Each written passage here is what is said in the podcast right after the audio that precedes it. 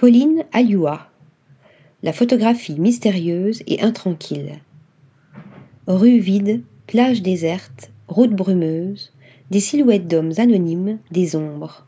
Voiture à l'arrêt, pneus crevés, parasol replié, sous la pluie, dans la chaleur qui écrase, un sentiment étrange de fin du monde circule, en suspens, à travers les images.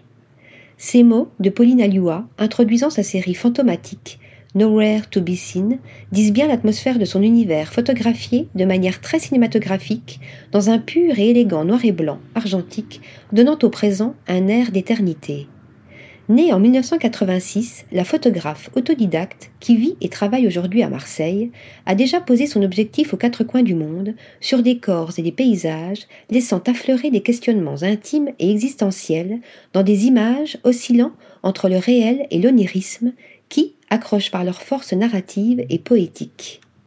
Dans Photomatique, c'est une sorte d'errance, une quête intérieure-extérieure que l'on devine au fil de lieux déserts ou abandonnés. Là, un gros plan sur les plis et les ondulations d'une couette, ici, sur ceux d'une falaise, là, une plage de sable fin, ici, une lande de terre brûlée ou deux chapeaux abandonnés sur la plage arrière d'une voiture arrosée par la pluie. Ils nous disent l'absence, l'absence de l'être aimé après la rupture, un monde en nuances de gris, débarrassé des couleurs aveuglantes de l'amour. L'effondrement intérieur ouvre un espace de vide, un espace qui offre une possibilité de voir de nouvelles choses, de regarder autrement, d'aller ailleurs, écrit elle-même l'artiste. Flirtant autant avec l'abstraction qu'avec l'absurde, sa série X l'inconnu nous fait plonger dans d'autres espaces vides. Une série démarrée avec des images de panneaux vides croisés sur les routes de Bosnie et de Hongrie, des panneaux abandonnés n'indiquant plus aucune destination, laissant le voyageur rouler vers l'inconnu.